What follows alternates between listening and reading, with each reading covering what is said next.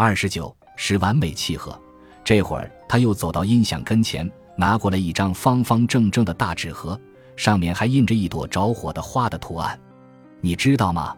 我有这张唱片，是这个吧？他朝我挥一挥那个纸盒。等等，这不是？这个图案看起来有些眼熟。Adorable 的专辑，记得吗？你说你找不到，没想到我竟然真有这个专辑。啊，天啊！没错啊！天啊！求你了，求你了，快放一放《Homeboy》这首歌好不好？他回到音响旁边，从盒子里抽出一张黑胶唱片，放在唱盘上。他转动旋钮，几经调整之后，指针完美契合唱片上的勾纹。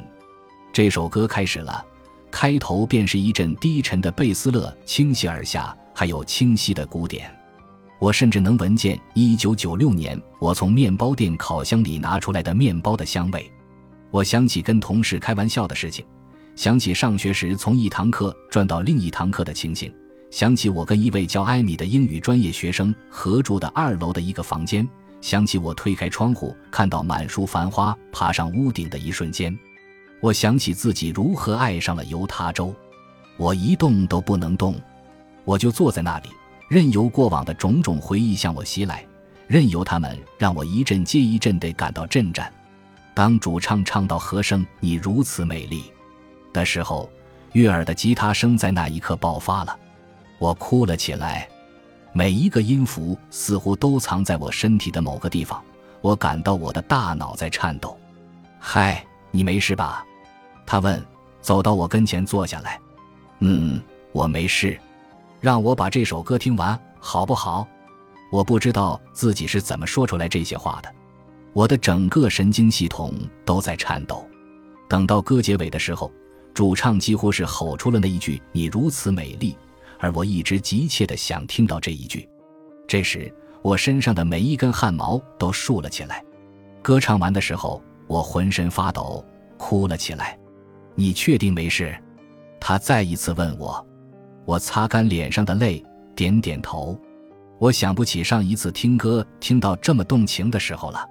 我跟他解释道：“我是说，以前我总是会听歌听得泪流满面，这的确是首好歌。”倒不是因为这个，我继续说道：“这首歌是好，但是，那就好像，就好像平生第一次听音乐一样，就好像我一只耳聋，但突然听到一段和弦，我听到了和谐的声音。”伙计，你是嗑药了吗？他一本正经地问。他不知道过去的十天里，我已经自愿让麻醉师终止我的脑活动五次了。他不明白听到那首歌对我的意义。我听到了音乐，我感受到了音乐。虽然以前我也听过这首歌的贝斯低音，听过它的和弦，也听过吉他的爆发，但这次听到的它的美，要比之前增加了一百万倍不止。我们聊着他的工作，聊我们的朋友，还有我们共同的成长经历。听完了整张专辑，我坐在外面的车里等他的时候，他快速地冲了个澡，他一头湿漉漉的长发都还没有干。他戴着一顶毛线帽，现在他的头发从帽子下面钻出来了。在那首歌的衬托下，他比我们第一次约会的时候可爱多了。等我们停下聊天的时候，我跟他说我得回家去了，因为治疗的关系，我感觉有点累了，只想趁着家里没人，好好的睡个美觉。他送我到楼下，穿过公寓楼下的汽车修理厂的入口，又来到铁丝网门前，一直到我的车旁边。我打开车门的时候，他伸出手拉住我的胳膊。我什么时候还能再见你？他问。他的手指摩挲着我的手肘。我不知道自己是怎么了，不知道为什么要那么做，甚至不清楚自己是谁。但在那一刻，我竟然走到他跟前，踮起脚尖亲了他一下。我还故意停留了几秒。很快，我答道。他一脸惊讶，一脸迷茫。我伸手摸了摸他的脸，他眨了几次眼，然后把手放在我手上。我就跟你说，你肯定会喜欢我的，我从来不会搞错的。我笑笑，然后钻进车里，开车离开的时候，我们俩挥手告别。我又开始哭了，大颗大颗的泪珠从我的眼里流出来。我任由它们滴落在我的衣衫上，静静地开车到了家门口。